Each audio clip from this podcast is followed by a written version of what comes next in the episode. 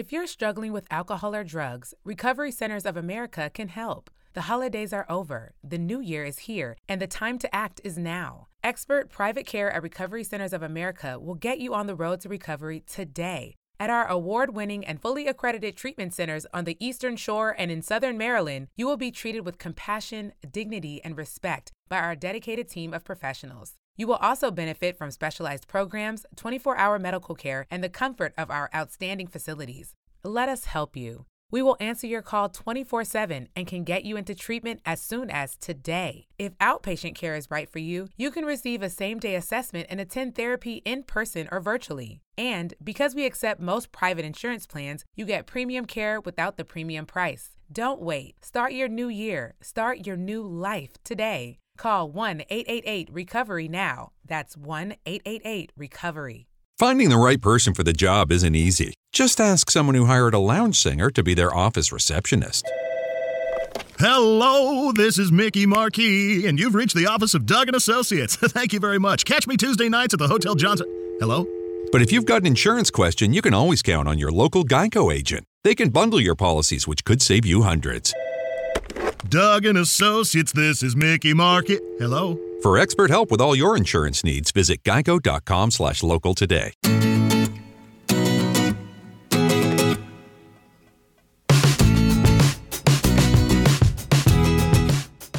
Olá, muito bem-vindos à Caravela Brasileira, o podcast feito para quem quer saber mais sobre Portugal e a cultura portuguesa, sob o ponto de vista de duas brasileiras. Eu sou a Pamela Mosman e eu sou a Ananda Garcia. E nós somos duas gaúchas não muito tradicionais que vieram para Portugal com objetivos parecidos, porém por caminhos bem diferentes. E por aqui nós vamos abordar temas importantes para você que vem passar um tempo em Portugal ou pensa em migrar de vez. Vem com a gente descobrir se Portugal é o país para ti.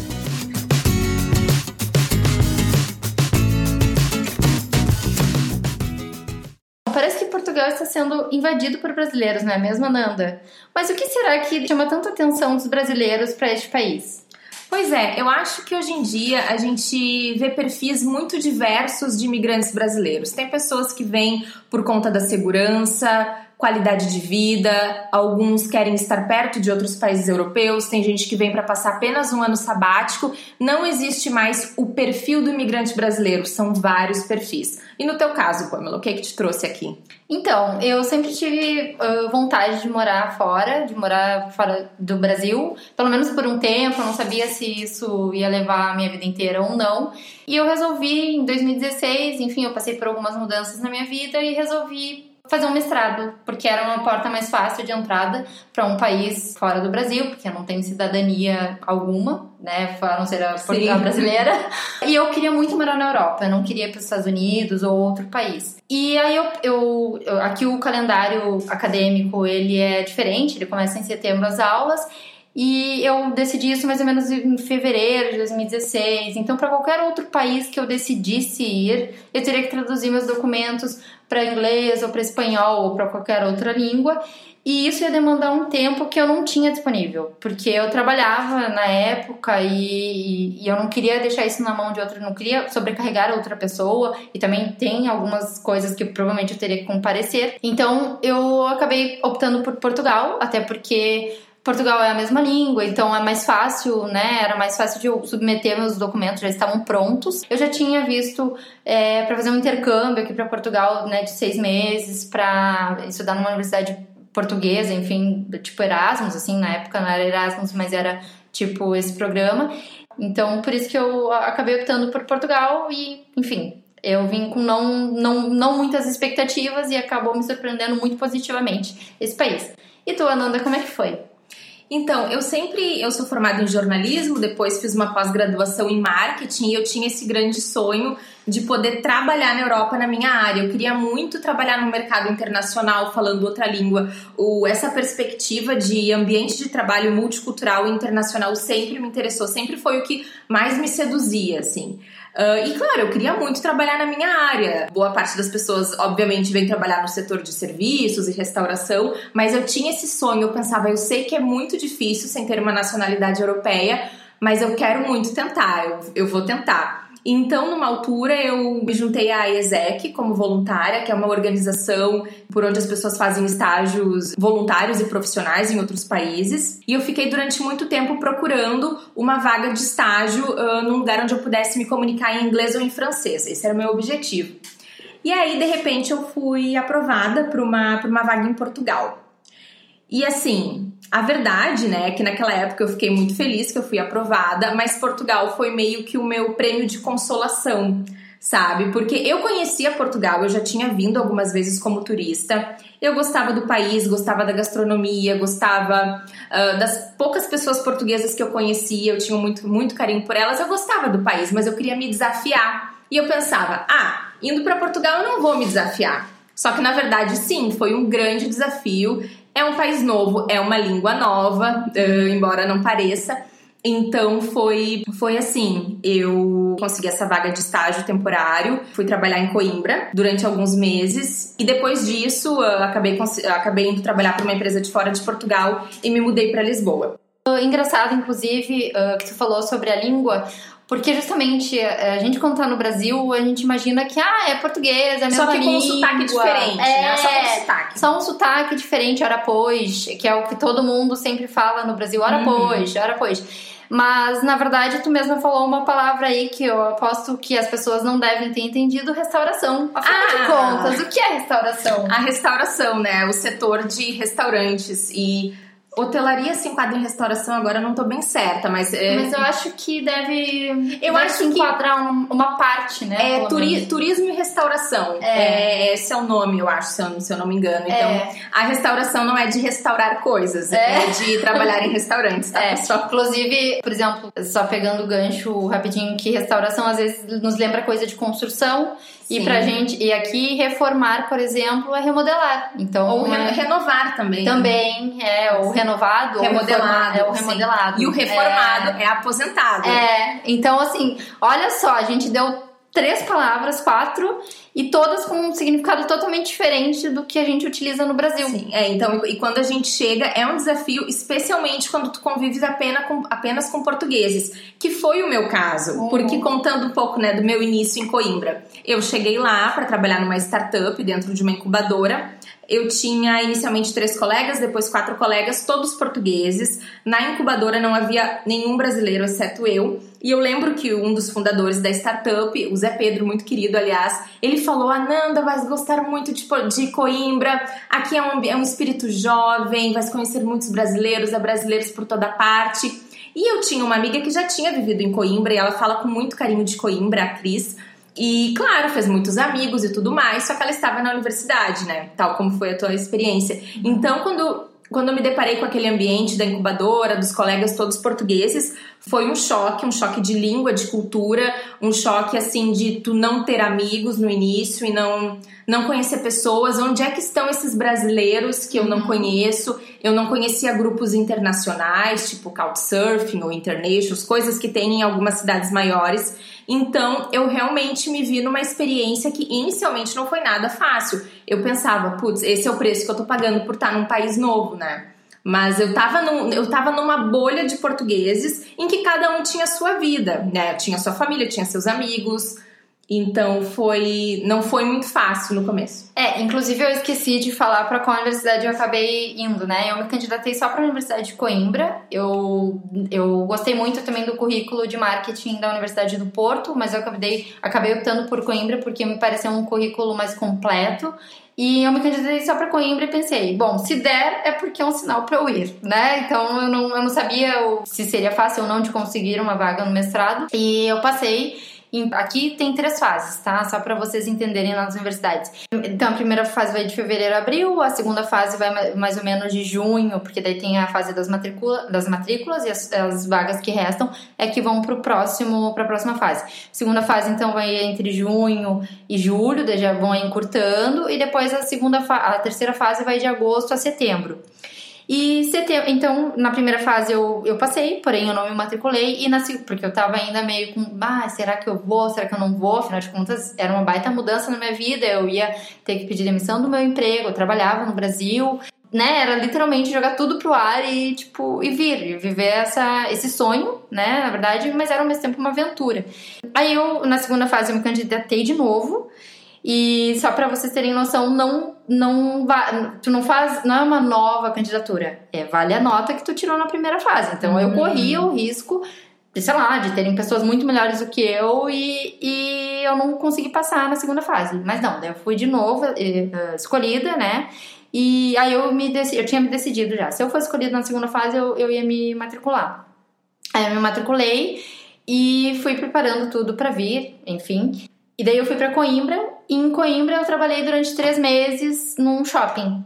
E aí isso é para introduzir como nós nos conhecemos. Como nós nos conhecemos. Foi uma coisa bem inusitada que também revela como é que é a vida de um imigrante solitário porque país nós, novo. É, porque lembrando, nós duas somos gaúchas e nunca, nunca, nem sabia que a Nanda existia na, na, face dessa terra. Não, nós somos de backgrounds bem diferentes, né? Eu sou Sim. do jornalismo, a Pamela da administração. E, mas tem muito brasileiro em Coimbra, de fato. A Universidade de Coimbra é a, univers, a maior universidade brasileira, é. entre aspas, fora uh, do Brasil. E de fato havia muitos brasileiros. E onde estavam esses brasileiros? Eu não sabia. então, um dia já fazia mais ou menos um mês que eu tava, que eu tava em Coimbra, eu fui ao shopping. E eu tava andando no shopping, de repente fui abordada por uma mulher que tava vendendo algum produto de estética, eram óleos, uh, esfoliantes, algo assim. Um sal, é. É. Marca muito boa, inclusive comprei o produto. Isso. Tava tão carente que comprei o produto. Produto natural. Mas muito bom, é excelente o produto. É. E, enfim, então. Uh... Essa mulher não era eu, tá, gente? Não é, não é. Calma, calma. E, e aí eu, eu comentei com ela, ela era brasileira, aliás, a marca de produtos Sim. naturais é brasileira, e eu disse: olha, né, é difícil encontrar brasileiros aqui, ainda mais, mesmo atendendo no comércio. Até um parênteses, em Lisboa há muitos brasileiros atendendo no comércio. Em Coimbra não é bem assim. E eu falei com ela e ela indicou a Pamela como a grande RP de Coimbra. é, porque assim, o que acontece? Quem tava antes era uma colega minha e eu estava chegando para o meu turno. Então, assim, a, a Ananda estava terminando de pagar, de pegar a sua sacolinha com seu produto e tal. E eu tinha chegado, sei lá, fazer cinco minutos. E daí a minha colega falou: Então, se tu quer conhecer brasileiro, menina, fala com ela. E daí eu até pensei. Ela sabe tudo que tá acontecendo. É. é tipo e daí assim. eu pensei: de onde é que ela tirou isso? Porque eu também, fazia um mês que eu estava em Portugal, de se conhecer Pra vocês terem noção, nós duas chegamos em outubro de 2016, uhum. né? Não na mesma data, mas enfim, em outubro. E, e nós nos conhecemos em novembro. De, assim, não, não nos lembramos exatamente a data, mas foi ali em novembro. Foi perto do Natal, até eu lembro que tava o shopping todo tocando aquelas músicas, nossa, que eu, eu, eu enjoava de ouvir aquelas músicas Sim. de Natal. Uh, e, e nós nos conhecemos assim, tipo, um mês depois e. Trocamos WhatsApp ali no momento da Descobrimos compra. que éramos gaúchas ambas, né? Sim. E, e foi, mas foi uma coisa que eu, eu, Pamela, não dei muito. Eu pensei assim, não, capaz, ela não, nós nunca iremos nos falar. Mas por acaso a gente começou a se falar, começou a combinar coisas e deu certo. E a Pamela foi a minha primeira amiga em Coimbra. Né? E quem diria que nós estaríamos hoje fazendo esse podcast? É verdade, é verdade. Quem diria que. E que ia se tornar uma. É, assim, a Nanda é uma amiga que, por mais que a gente esteja sempre longe, a gente. Porque a gente sempre esteve no final. A gente morava em Coimbra, mas eram em lugares, assim, afastados até, porque Coimbra, apesar de não ser tão grande, né, tem a separação por uma ponte, então acaba sendo um pouco mais longe. E a gente se combina, não se encontrava tanto, né, infelizmente. Depois ela se mudou para Lisboa, eu permaneci em Coimbra, e depois eu me mudei para Évora, que é mais longe ainda de Coimbra. Mas daí tu já tava em Lisboa, era mais perto de Lisboa. E mesmo assim, nós nunca. É muito difícil a gente se encontrar pessoalmente, mas a gente também é boa de. Boa de conversa. São áudios intermináveis de WhatsApp. áudios e, enormes. E sim, realmente, o nosso perfil é bem diferente, né? Nós sim. viemos aqui buscando uma qualidade de vida, uma nova oportunidade, mas a Pamela pela, pela carreira acadêmica e eu pelo mercado de trabalho, né? Então, assim, por perfis bem diferentes, como é o perfil do imigrante hoje, né? Que não tem perfil. Puxando uma coisa que a Ananda falou antes sobre Cadê os brasileiros de Coimbra, né? Porque Coimbra realmente tem muitos brasileiros. Eu, eu acho que até esse questionamento que ela colocou, eu lembro que ela falou isso pra mim logo as primeiras vezes que a gente uh, se encontrou e foi conversar, e ela falava: Meu Deus, não conheço nenhum brasileiro e tal, pra mim é muito difícil. Eu até apresentei ela para alguns colegas de mestrado, ela saiu algumas vezes com a gente. E eu não entendia, eu pensava, como é que ela não, não faz amigos com brasileiros? Tem tanto brasileiro aqui, sou. E hoje eu, Pamela, entendo, viu, como é importante essa questão da, de se colocar no lugar do outro, Sim, né? Porque sim. eu me mudei pra Évora em fevereiro do ano passado, de 2018. Eu morei um ano e quatro meses em Coimbra e agora já faz um ano e sete meses, né? Vai fazer, vai fazer três anos agora em outubro que eu tô aqui. Então vai fazer um ano e oito meses que eu tô em, em Évora. E quando eu cheguei em Évora, assim, não que as pessoas falassem tanto, ah, tem muitos brasileiros e tal, mas às vezes eu ouço isso, né? Tipo, ah, mas aqui também tem bastante brasileiros. E eu penso assim, cadê, né? Porque não vejo brasileiros tanto. Até vejo às vezes, mas é muito mais no âmbito da faculdade graduação mesmo, nível de graduação, que aqui se chama licenciatura. São pessoas bem mais novas, né? Aqui, como são só três anos a graduação, então as pessoas entram com 17 e com 20 elas estão formadas. Então, são pessoas muito mais novas. E eu não vejo tantas pessoas, até nos lugares onde eu também eu, eu frequento, às vezes, no comércio mesmo. Porque o, o que, que eu acho que a Ananda antes também comentou, outra coisa, que em Coimbra não se vê tantos brasileiros atendendo, e em Lisboa, sim. E lá em Évora também não se vê tanto. Eu tenho a impressão que cidades menores, né? Porque Coimbra, apesar de ser a terceira maior cidade de Portugal, ela, ela acaba não tendo a mesma, o mesmo peso que nem Lisboa e Porto, principalmente nessa questão de empregos, de oferta, de diversidade de oferta de empregos. Então, apesar, em, apesar de serem também cidades bem turísticas, Évora é, é mais até do que Coimbra. Nossa Évora, tu vê mais turista do que, do que brasileiro, ó. pelo menos na minha vivência, assim, eu, eu na rua caminhando eu escuto muito mais é, inglês, alemão, francês, espanhol do que brasileiro, né, do que, do que português brasileiro, que a gente sabe que os brasileiros não gostam muito, que os portugueses falam isso, português brasileiro, mas faz sentido, gente, tá? Vocês vão entender isso. Em breve fa- falaremos sobre É. isso em outros episódios. É, eles não chamam nem de português brasileiro, chamam de brasileiro. Brasileiro, é. é. brasileiro. Tipo, é elevado. Elevando a nossa língua a uma língua única, né? A gente deveria agradecer até Eu acho isso. até que né? faz sentido. É.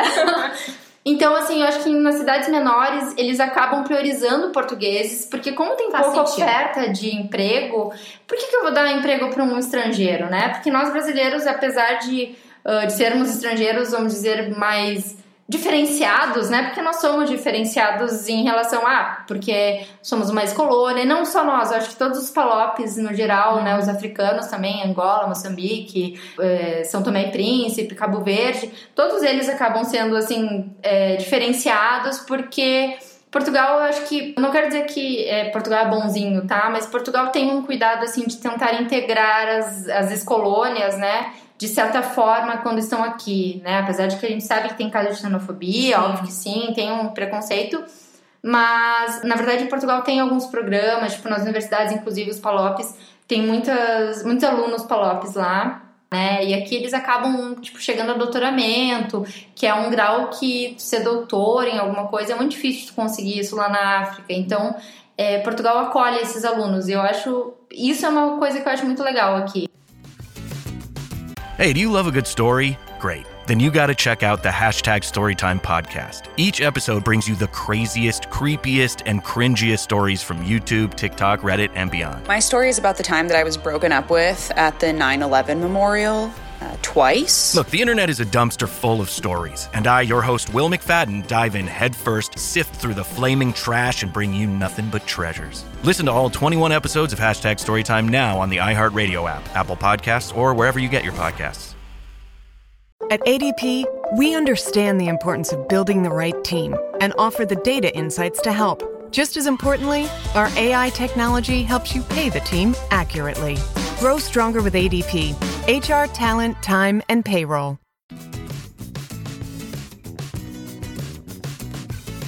voltando um pouco, é, tem a ver com essa questão sobre onde estão os brasileiros. Só para esclarecer, não é que nós, im- imigrantes, recém-chegados, queremos urgentemente procurar brasileiros. Não é bem isso. Mas às vezes não é tão fácil, né, de se enturmar com os portugueses e às vezes são pessoas que estão em contextos diferentes, né? Por exemplo, no, no meu trabalho eu tinha pessoas que já tinham família ou que eram muito jovens, né? Porque era uma startup, assim, os fundadores eram super, super jovens. E na casa onde eu morava, eu vivia com outras três portuguesas. Uma delas tinha 18 anos recém-feitos. Era ela tinha, ela gostava de outras coisas, ela tinha outros hobbies, ela tinha as amigas dela, então é, o contexto em que eu me incluía não estava favorecendo uma amizade com portugueses. Sim. Depois de alguns meses, vários meses, eu fiz amigos incríveis portugueses em Coimbra, pessoas com quem eu falo até hoje, pessoas com quem eu me dou muito bem. Então, mas quando a gente chega, a gente tem um certo choque e eu acho que é uma necessidade, assim, meio vital de tu sentir, sentir aquele aconchego de casa. Sim. Então, às vezes eu ouvia falar o português brasileiro nas ruas de Coimbra e eu já ficava assim, ai, sabe? Sim. De repente, ai, queria conhecer essa pessoa, coisas que hoje aqui em Lisboa é quase que o contrário, Sim. porque aqui tá su super lotado. Tem essa questão que às vezes é difícil tu ter os amigos portugueses e eu até quero te perguntar, Pamela, como é que era no mestrado? Sim, então, é, no mestrado, a minha turma ela era mais ou menos 36 alunos. Alguns depois até desistiram, mas eram 36 inicialmente. E nós éramos 14 brasileiros. A gente fez até uma lista de, enfim, de que éramos 14. E então os outros 22 eram. Não, mentira, não eram 22, eram 19, eram portugueses e tinham, tínhamos três chinesas também, que eu esqueci de, disso. E éramos totalmente à parte, assim, na verdade a gente não se misturava muito, parecia que era é, eu acho que tem uma questão uh, dos brasileiros, assim como a Ananda falou, a gente, não é que a gente procure, mas é que a gente se sente acolhido quando a gente encontra um brasileiro. E outra coisa, é uma, é uma coisa que não soa familiar, né? Porque a gente já tá longe de casa, a gente tá do outro lado do Atlântico, a gente tá longe da nossa família, dos nossos amigos, tipo, de tudo que é familiar, da comida também, porque mesmo que a comida, óbvio que a gastronomia portuguesa é muito boa, óbvio que a gente também encontra muita coisa brasileira aqui, né? De comida e tal mas a gente já tá longe, é uma, uma, mudança brusca, assim, chega e mudou tudo, né? Tipo, é, é, um país diferente, é uma dinâmica diferente, é um ritmo diferente, porque Portugal, uma das coisas que eu mais gosto é que é o ritmo lento, que o, a gente não corre que nem no Brasil. No Brasil a gente tá sempre estressado, tem que fazer isso, tem que fazer aquilo. Se tu quer fazer alguma coisa, tem que planejar com muita antecedência e às vezes não dá certo porque o trabalho vai te consumir, tu não consegue é, cumprir algumas coisas. Em Portugal não, em Portugal as pessoas são mais leves, as pessoas não é que elas não trabalham, elas fazem as coisas tudo normal, só que elas elas sabem separar o tempo do lazer, o tempo do trabalho, o tempo dos amigos, o tempo da família. E, e no Brasil a gente já não tem mais isso, né? A gente tá num workaholic, assim, num, num mode workaholic absurdo. E, e, a gente não, não vive mais. Eu lembro que eu, no Brasil, tinha vezes que eu deixava de ir na academia, porque sei lá, eu tava no trabalho, entendeu? Ah, não vale mais a pena ir agora nessa hora. E eu ficava. Ou seja, eu abria mão de uma coisa que me fazia bem, porque eu gostava, eu não ia só. Tipo, me fazia bem, eu encontrava, eu tinha uma amiga também que ia comigo, sabe, pra, pra trabalhar. Pra quê, sabe? Não me trazia dinheiro a mais, não me, tra me trazia mais estresse. Isso sim, eu, eu tava sempre com dor de cabeça, eu queria chegar em casa só dormir, ou, sei lá, comer e dormir, era isso que eu queria fazer. Isso não é nada produtivo. E em Portugal a gente consegue. E, tipo, então, no mestrado, para mim, era uma separação. A gente não, eu não, não fiz muitos amigos, eu acabei fazendo amigos no ginásio, né, que aqui é a academia. A Pamela é uma pessoa muito fit, é preciso fazer essa ressalva para vocês entenderem o contrário de mim. E por isso que ela faz amigos no ginásio, gente. Olha só isso, parabéns. Tanto que em Évora hoje também, as pessoas com quem eu mais falo acaba sendo no ginásio. Não são amigos, como eu tenho em Coimbra, não são assim. É, os de Coimbra são meus amigos até hoje, eu saí de lá e mesmo assim a gente se encontra ainda de vez em quando. Mas em Évora são as pessoas com quem eu mais falo. E daí tem brasileiro, tem alguns brasileiros que já vivem aqui há, um, há mais tempo, e tem portugueses. Então, são, e é um lugar onde eu me sinto acolhida. E na universidade também, eu trabalho na Universidade de Évora, como pesquisadora. É, enfim, pesquisadora, eles chamam aqui de investigadora, né? De, eu sou investigadora em marketing. E os professores, lógico que é uma idade diferente da minha, também já tem família, então também é mais difícil de conciliar alguma outra coisa, mas na universidade em si é uma convivência muito, muito legal, assim, muito. É, eu aprendo com eles também, por serem pessoas mais velhas, eles aprendem comigo, tipo, coisas de tecnologia, por exemplo. Sim. Isso que eu não sou, não sou nenhuma uma super uh, alfabetizada, vamos dizer, na tecnologia, mas, tipo, tem muitas coisas que eu ensino para eles e, e, é muito legal essa troca, assim, é uma troca mesmo de gerações e eu gosto, mas infelizmente não, não é uma coisa que eu possa levar muito para fora dali, né? Eu acho que tu teve mais convivência com português eu tive, do que eu. Tive bastante convivência, eu tive uma imersão em português de Portugal. Eu lembro que no começo eu sabia muitas é coisas, assim, eu, eu tava ficando muito expert em português de Portugal. E sim, a gente uh, vai falar mais sobre essa relação com o povo português, as percepções sobre o povo português. Mas assim, é uma coisa que não dá, não dá para generalizar, né? A gente teve experiências assim, majoritariamente positivas, mas é óbvio que tem um caso ou outro em que nós, como brasileiros, podemos escutar comentários desagradáveis também. Mas eu queria falar um pouco sobre as primeiras impressões uhum. que eu tive de Coimbra, né? Tu falavas ali do estilo de vida e isso me chamou a atenção. Aqui em Lisboa não é tanto, mas a gente também vê que o, o ritmo é, é mais lento. Isso pode irritar algumas pessoas, se a pessoa, sei lá, vem de São Paulo, talvez. A mim também me faz impressão, como eles dizem. Uhum. Gente, parênteses, fazer impressão é é incomodar, é causar algum um desagrado, alguma coisa assim. Me faz impressão. Sim, é, sim. Enfim. Porque às vezes eu acho que sim, o serviço é um pouco lento, as coisas são mais lentas, mas eu acho que para a qualidade de vida das pessoas, essa cultura faz bem. Eu acredito. E eu lembro que em Coimbra as pessoas chegavam para tomar o café da manhã, o pequeno almoço, uhum. na incubadora, perto das 10 da manhã. E depois, pelas 4 da tarde, todas as empresas paravam e não era parar para tomar um cafezinho expresso, não. Elas paravam, elas iam na cantina, pegavam um croissant, um café, um, algum lanche, paravam, sentavam nas mesas e ficavam ali no mínimo 15 minutos conversando, comendo, depois voltavam para o trabalho. Então era, era interessante isso. E eu quero falar de uma coisa que me chamou muita atenção quando eu cheguei, que foi o cigarro. Ah, sim. Um, eu, isso, é o tabaco aqui. O tabaco. Gente, isso me chamou muita atenção. Eu lembro que eu entrei num restaurante para almoçar um dia e estavam fumando dentro sim. do restaurante. E eu pensei, estou no Brasil dos anos 90. isso não é real. E assim, aqui em Lisboa, eu acho que eles controlam um pouco mais isso, mas é, isso me chamou muita atenção. Eu também morava é com verdade. uma menina de, eu falei, né, 18 anos. E ela e a mãe dela fumavam. Às vezes a mãe dela vinha visitar o apartamento, elas fumavam, ficavam fumando dentro de casa, na janela, mas dentro de casa. E aquilo para mim era uma coisa muito assim chocante, é. assim. E outra coisa que para mim foi muito chocante também foi que eles começam a fumar muito cedo, né? A minha, eu tenho, eu tinha uma colega no mestrado, a Catarina, que é portuguesa, que ela. Bom, aqui tem várias Catarinas, né, gente? Mas enfim, é a minha Catarina, ela. Cada um tem a sua Catarina. É. Tá? E ela me contou que ela começou a fumar com 16 anos.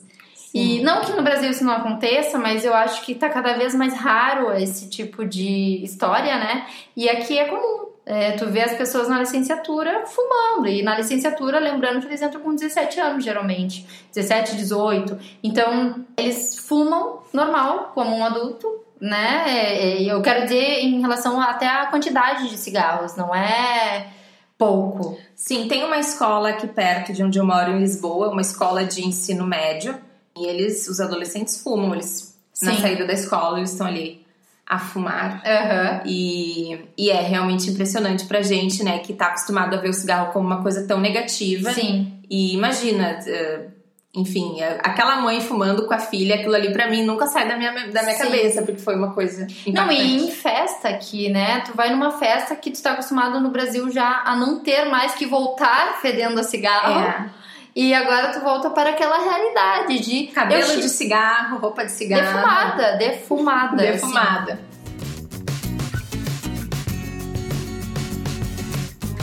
E Portugal oferece a brasileiros uma isenção de visto de 90 dias, que pode ser prorrogada por mais 90 dias. Mas é claro que tem pessoas que acabam ficando, acabam gerando vínculos, muitas pessoas vêm para estudar, mas acabam chegando aqui em Portugal sem o visto para estudo. Enfim, tem diversos casos, mas é sempre importante se planejar e solicitar o visto com antecedência, visto por sinal, né, essas solicitações que estão cada vez mais demoradas. Eu tenho uh, uma história triste para contar em relação a isso. Eu vim para Portugal com visto de estada temporária, que era o visto para estudantes de curta duração e estágios voluntários. Só que eu acabei ficando, acabei começando a trabalhar de maneira independente para uma outra empresa depois do tempo do estágio.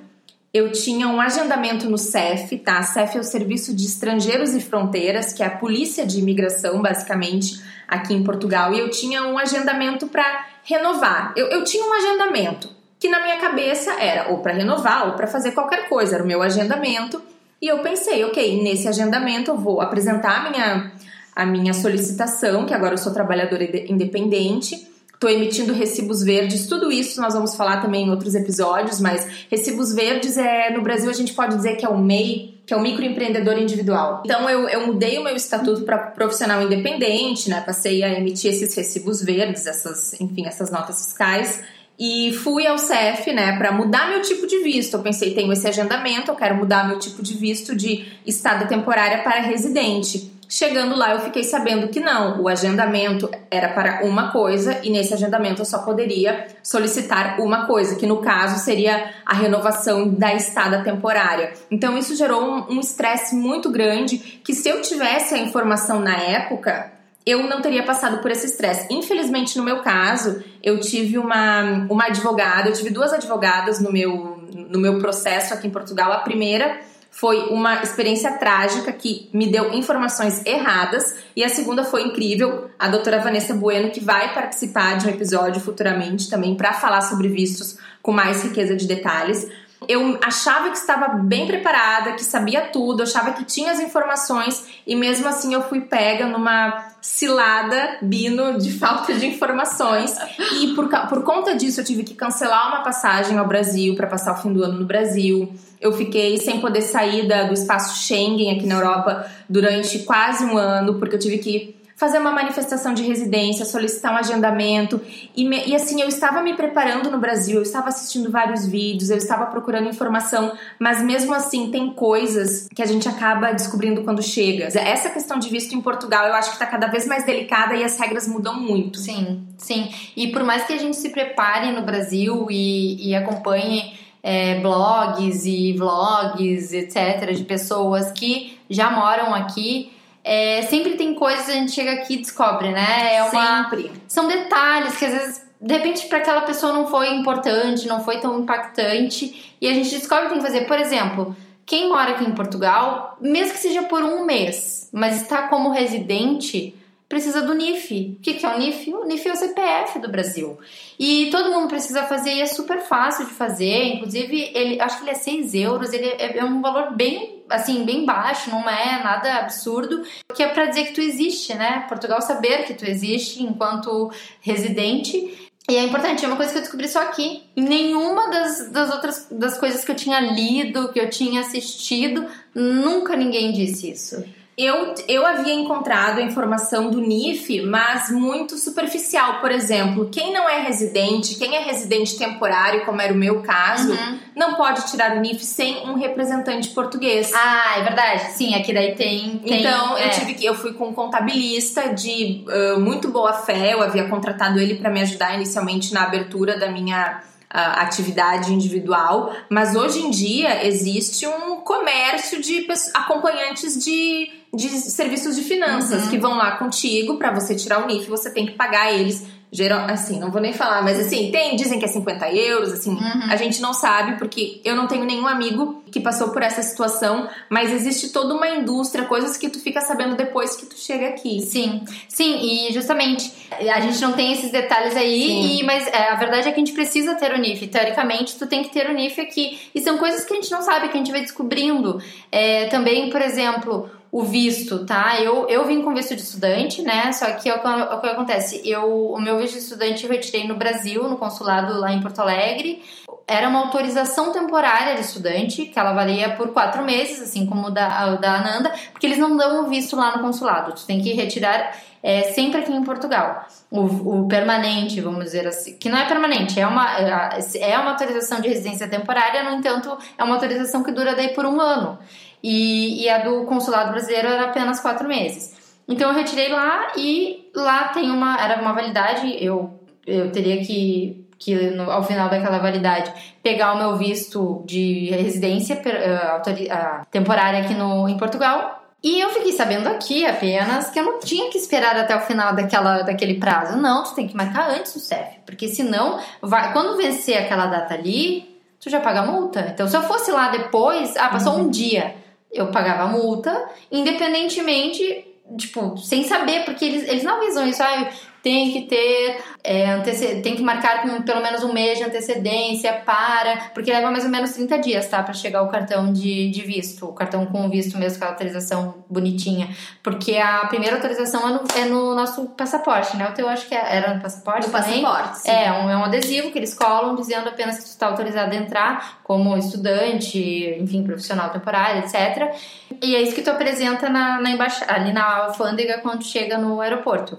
E eu ainda cheguei, eu não cheguei por Portugal. Ah, tem mais essa coisa aí, que eu não cheguei por Portugal. Eu fiz uma escala em Paris, né? E depois eu vim para Lisboa. Então eu não passei pela alfândega em Lisboa.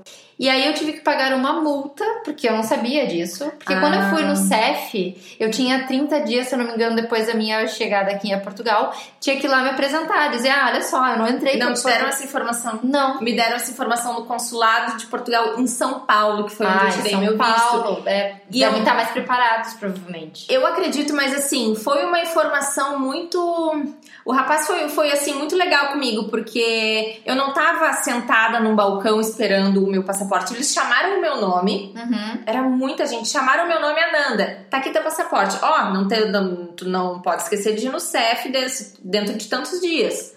Foi ah. assim, tá? Tchau. Boa sorte. Então não foi assim, Sim. num papel Mas, Pelo menos ele te jogou uma informação. É, ele jogou a informação e eu fiquei atenta, sim, porque sim. senão também... Sim, mas foi bom que daí tu pôde procurar pelo sim, menos na internet, isso, né? Mas... Não, eu, eu não sabia nada, bulhufas. E daí o que me comentaram... Tanto que eu cheguei, até achei estranho, porque eu cheguei em Lisboa, não passei por nada. Pensei, ai, que estranho, né? Tá, só passei lá, entrei na Europa, beleza, tá, tá liberado. Uhum. E, e daí quando eu fui lá renovar esse meu, né, pra, pra pedir o cartão mesmo, né, pra ter o cartãozinho, porque daí tu ganha uma, um. É, é, tipo um cartãozinho de visto mesmo, assim, que. É um título é, de residência. É um título de. Isso, é. título de residência. É um título de residência e ele diz sob qual artigo tu tá permitida morar em Portugal e por quanto tempo vale e tal, e, e etc.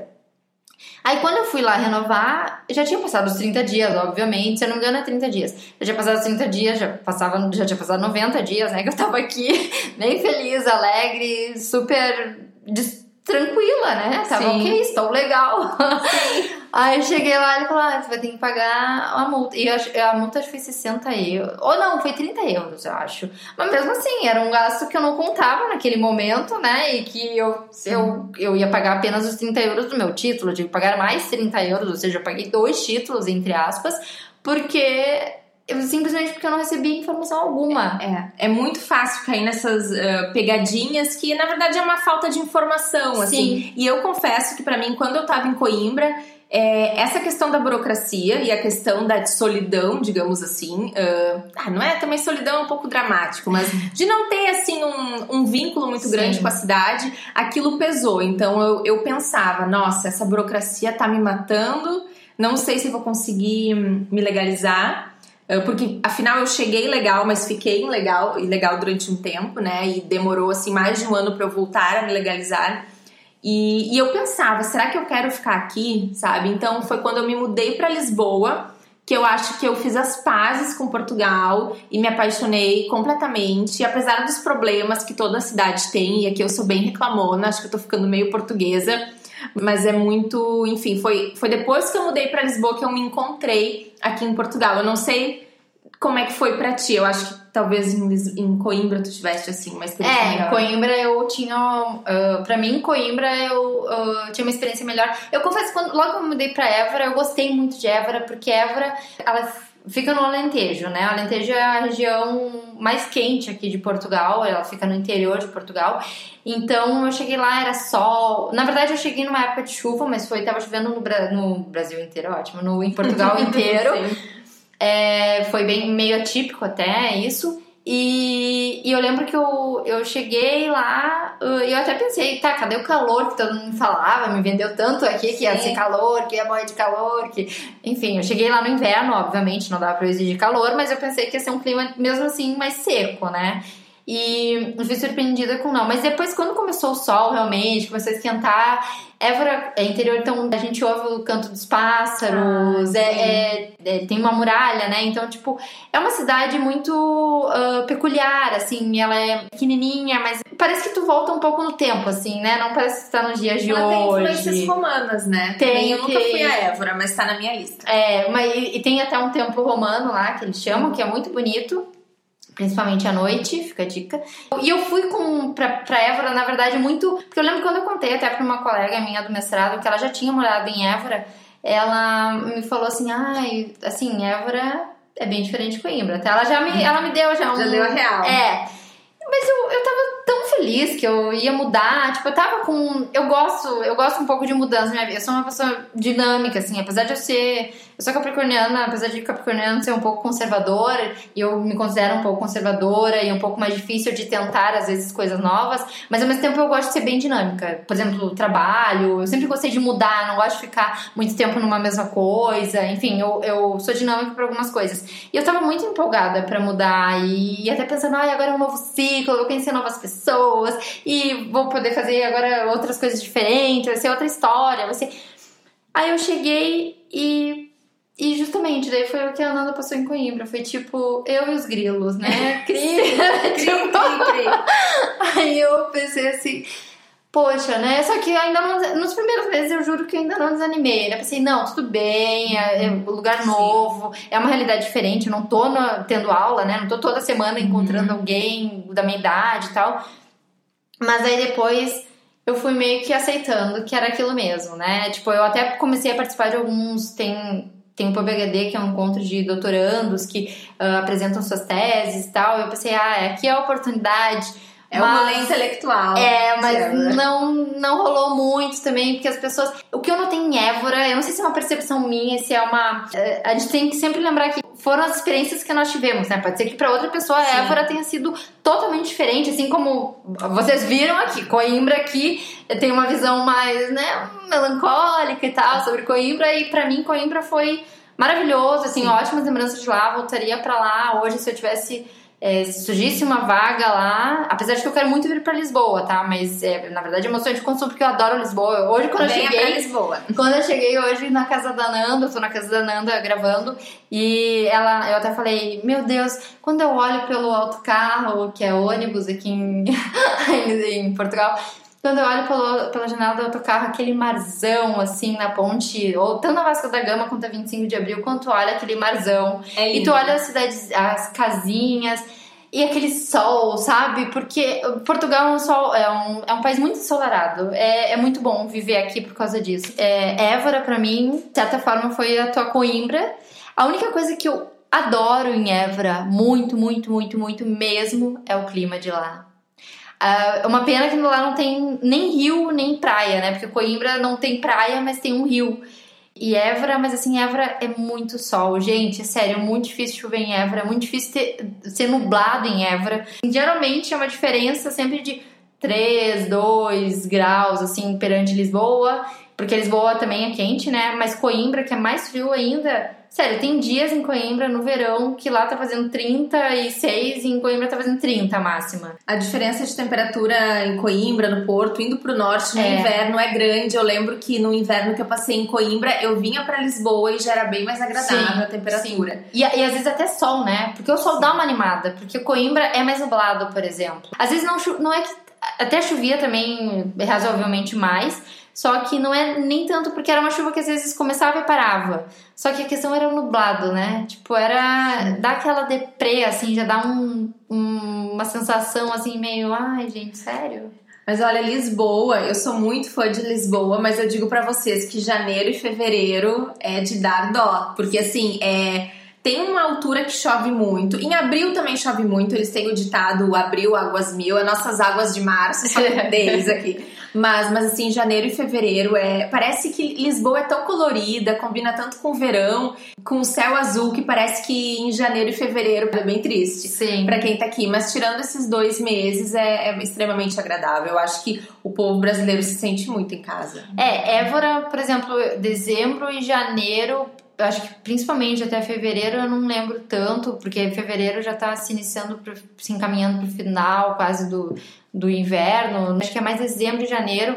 É muito úmido lá. Hum. Nossa, é úmido demais lá. Em, e não, não úmido de chover. É úmido porque é úmido. É tipo.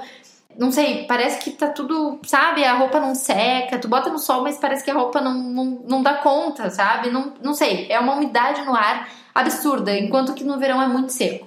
Então, eu não sou uma pessoa alérgica de, de respiratória, né? Mas lá eu, eu tenho alergia, meu nariz seca por dentro. Tem algumas coisas não tão boas, né? Tu espirra bastante e tal. Tem coceira na pele, assim, de alergia mesmo, porque lá tem muitos plátanos que eles falam, que é uma árvore, enfim, que dá bastante alergia. Mas eu, Évora, eu senti bastante falta mesmo, foi de, conviv de conviver com pessoas, de ter amigos como eu tinha em Coimbra. Não tanto assim de sair. Em Coimbra eu até saía mais à noite e tal, porque eu tava com meus amigos e era muito legal. Mas não é que eu seja ter tantos, mas assim, de ter um programa para fazer com as pessoas, sabe? Eu não, não tive muito isso. E quando eu tive, ah, era uma coisa que eu ia falar antes, é que a minha sensação é que Évora tinha, tem muitos casais. E isso acaba, eu acho que prejudicando um pouco, porque os casais acabam fazendo mais programas, ou entre casais, ou entre eles, né? Entre o casal mesmo. E então pessoas assim que nem eu, sei lá, solteira, acaba não. Oi, tudo bom? Tipo, me meter no meio deles, assim, eu me sinto um pouco perdida, sabe? Tipo, não é tão agradável assim estar entre eles. Ou às vezes também as pessoas acham que só porque eu tô solteira, daí também, tipo, ah, eu quero ter. Não, eu não quero ter alguém, sou bem solteira, por isso que Sim. eu sou solteira, inclusive, né? Então, tipo. Não, mas é, tu falou agora da casais em Évora. Eu em Coimbra me sentia velha. Não que eu não seja velha, estou assim já indo Nossa. mais pra lá do que pra cá, não, gente, tô brincando. Mas em Coimbra parecia que todo mundo era muito mais novo que eu. Então, assim, são essas impressões Ah, sim. que. Né? Eu tenho essa impressão um pouco em Évora também, assim, é, tirando os, os professores, né? Acaba eu tendo, eu tenho a impressão que tem, tirando os, também os nativos ali, mais os portugueses mesmo, que eu tenho bastante também vizinhos idosos e tal. uh, o resto tudo pra mim são, são estudantes. E, e são estudantes assim que fazem barulho todo dia, praticamente, é dia de festa, assim, que eu penso, vocês não têm aula, minha gente? Porque, é sério, é, enfim. Mas a Nanda antes comentou que se ela não fosse pra Lisboa, ela não sabia se ia ficar em Portugal. E eu, pra mim, foi assim, quando eu, em, princípio, quando eu me candidatei para o mestrado, eu me candidatei para fazer o mestrado e voltar para, ah, para o Brasil. E um pouco antes de eu vir para cá, um mês antes, mais ou menos, quando eu, eu me matriculei e tal, eu já comecei a pensar, hum, sabe que se eu gostar de Portugal, eu já vim com, aquela, com essa ideia lá do Brasil. Se eu gostar muito de Portugal, eu acho que eu não volto para o Brasil. É, isso é, eu tô dizendo até o horizonte que eu vejo hoje. Eu não tô dizendo que um dia eu não vou voltar para o Brasil, mas assim, até onde eu vejo agora, pelo menos, né, num, num curto, médio prazo, eu não pretendo voltar para o Brasil. Não tenho a mínima vontade. Eu chego hoje lá, eu me sinto um pato fora d'água. A né? mesma coisa eu. É, é tipo, Muito. é impressionante, assim, é um mar de gente também, porque aqui, por, por mais que Lisboa tenha muita gente, não é a mesma coisa. Eu chego em Porto Alegre e eu me sinto invadida por, assim, um milhão de pessoas à minha volta, vindo na minha direção na rua, sabe? Tipo, é, é horrível, assim, quando eu vou caminhar lá. Centro de Porto Alegre. É, é horrível, horrível. Eu me sinto, meu Deus, gente, por favor, né? Não, pra que todo mundo está na rua? Vamos, recolham-se, não sei. E outra coisa, é tu disputando lugar com camelôs, com, sabe, tipo, é, é muita gente, é ônibus também, é parada de ônibus, é, é, é um monte de coisa que aqui tu não tem isso. É, a, a gente se acostuma com esse estilo de vida que é muito mais calmo, mas não no- só no sentido dos horários, mas Sim. também da quantidade de pessoas, sim, né? Sim, e, e, e é uma coisa que eu nunca imaginei, porque eu, sou, eu me considero uma pessoa muito cosmopolita, tanto que eu não daria certo no interior nunca. Eu sempre pensei isso, nunca morar no interior, Deus me livre, não, não gosto. Eu, ia, eu lembro que eu ia na casa dos meus avós e eles moram no interior e eu lembro que eu passava o domingo lá e, tipo assim. A hora não passava, eu olhava, tipo, parecia que tinha passado duas horas, passou meia hora, sabe? Tá, o dia não vai passar, sabe? Então eu pensei, não, eu não conseguiria morar aqui. Mas ah, em Portugal tu, tu vê que sim, tu consegue morar. Porque por mais que. É, é que tem cidades, por exemplo, no interior, mas ao mesmo tempo elas têm tudo, né? Elas são servidas de tudo. Então é bem diferente do interior do Brasil, que no interior do Brasil, às vezes tu realmente para tu ir num shopping, ou para tu ir no cinema, ou para tu ir num supermercado, tu tem que pegar o carro literalmente e andar alguns quilômetros para chegar lá. E o acesso à capital sempre vai ter um trem. E, e pro Porto também, que é a segunda cidade Sim, mais importante. sempre vai ter um trem conectando as cidades do interior com as grandes cidades. Sim. E como é um país que tu pode atravessar em, no que? Cinco horas? Sim. Por aí? Sim. É muito tranquilo, né? Tu pode estar no interior, mas tu não tá tão isolado, É. né? E me diz uma coisa, Pamela. Lá em Évora, tem autocarro, metro, elétrico, comboio? Mas Ananda, do que você tá falando, afinal? Eu acho que tá na hora da gente falar da nossa língua.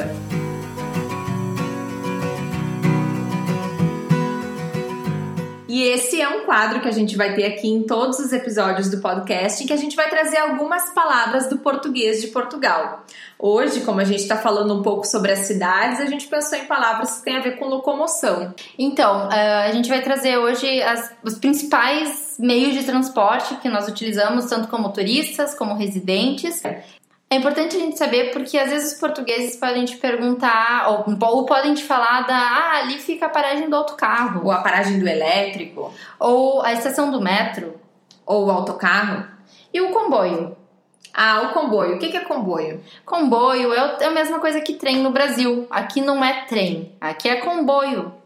Da mesma forma, aqui não é metrô, aqui é metro, que seria uma abreviação de metropolitano. E autocarro aqui é o, é o ônibus, bem diferente do Brasil, né? É, esse é diferente mesmo, assim como elétrico. Esse elétrico, eu acho que entre eles é o mais difícil da gente adivinhar. O que que é o elétrico? O elétrico, ele nada mais é, pelo menos em Coimbra, eu não sei como é que é em Lisboa, mas em Coimbra ele é um ônibus. No entanto, ele está conectado a cabos elétricos, literalmente. Então, ele é, ele é, ele percorre alguns trechos da cidade. Pelo menos lá em Coimbra não é em toda a cidade, é em alguns pontos. E é através dessa corrente elétrica. Então, aqui É um bonde, né? é, é tipo, um- é, é- só que lá é no formato mesmo de um ônibus, porque eu acho que eles já, os elétricos mesmo, eles já estão aposentados em Coimbra. Então, é, aqui em Lisboa a gente tem os elétricos ah, mais tradicionais, amarelinhos. Tem um que é muito famoso, que é o 28, que tá sempre cheio de turistas. E tem pessoas que pensam que aquele elétrico 28, ele é só para turistas, mas não. As pessoas, elas moram nas cidades, no trajeto do elétrico 28. Eu tenho uma amiga, inclusive, que ela tem que pegar o elétrico 28 e às vezes eu tenho pena, porque é bem, é bem complicado, tá sempre É. lotado É. de, de turistas. E, e, e tem, então, tem o elétrico que é no modelo mais tradicional, mais antigo, meio turístico, né? Chama atenção, mas tem os elétricos que eu não sei nem se chama de elétrico, se chama assim, que eles são modernos. Sim. Eles são como se fossem assim, trens fora da do, dos Ai, trilhos. Sim, é verdade. Que passa muito ali na Praça do Comércio, inclusive. Passa né? também no caso de Sodré, passa Uhum. naquela região, vai lá pra Belém, que eles são, são bondes, ah, mas eles são be- bem mais modernos. Não tem aquele ah, formato do tradicional elétrico lisboeta, assim, de antigamente, que as pessoas adoram ver e tirar fotos. E essas são palavras que geralmente as pessoas que estão aqui acabam se adaptando, porque ah, a gente não precisa incorporar o sotaque daqui nem nada disso, mas tem certas palavras do cotidiano que faz sentido a gente adaptar. Afinal, a gente tá num outro país, né? Então Sim. faz sentido falar o código local. Ah, inclusive, tu falou agora do sotaque. Isso é uma coisa que muitos brasileiros me perguntam. Ah, mas quando tu fala com eles, tu fala como eles, né? Português de Portugal ou sotaque? Ou tu fala que nem brasileira? Eu falo, eu falo, que nem brasileira. Até porque é difícil esconder, É, né? A é. gente é brasileira. E é difícil, eu acho muito difícil imitar o sotaque deles. Para algumas coisas a gente consegue e tal, mas assim, eu acho muito difícil falar tudo que nem eles. Assim, me parece mais. Tem que pensar, né, mais para falar, óbvio que. Porque a gente não tá acostumado. Então, não, nós podemos falar, e as palavras, na verdade, inclusive, tu pode falar que nem brasileiro. Só que eu acho que quanto mais tu tenta te adaptar, mais tu se sente parte daqui, é mais fácil até Sim. a tua, tipo, as tuas experiências vão ser mais agradáveis, é, tu vai ser mais incorporado aos círculos portugueses, porque eles veem que tu sabe falar, que nem, e eles te entendem, né? Não tem que fazer uma tradução simultânea, né? Ah, mas o que, que tu tá falando, né? Tipo, Sim, o povo português tem muita facilidade para entender o brasileiro devido a todas as telenovelas que passaram aqui. Claro, eles não entendem 100% das gírias, mas eles entendem muita coisa. Mas por uma questão de, de respeito, de estar tá gerando um vínculo com a cultura local, a gente opta por mudar, uh, as, se adaptar às palavras do português de Portugal, não todas, mas as principais, né? Então, pessoal, esse foi o quadro Nossa Língua e aguardem que vem mais palavras e expressões do português de Portugal para vocês aprenderem e poderem usufruir, né, quando estiverem aqui.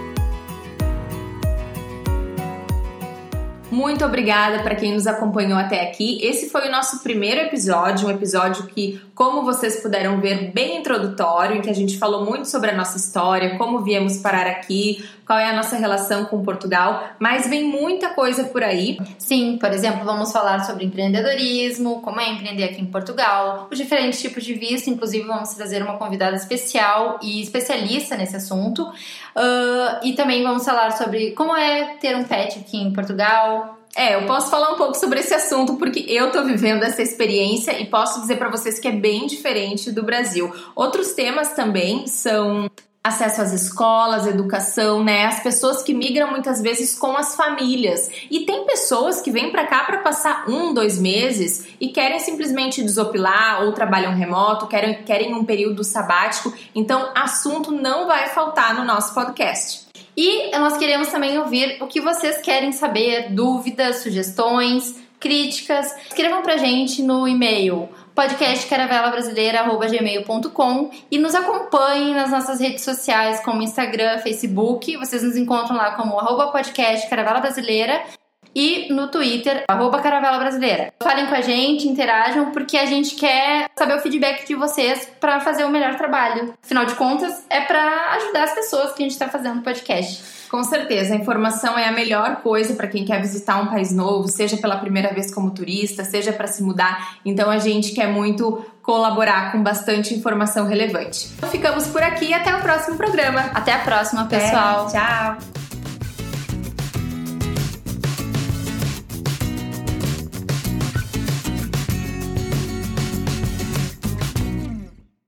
Here's the only sound that's tolerable when a migraine attack strikes.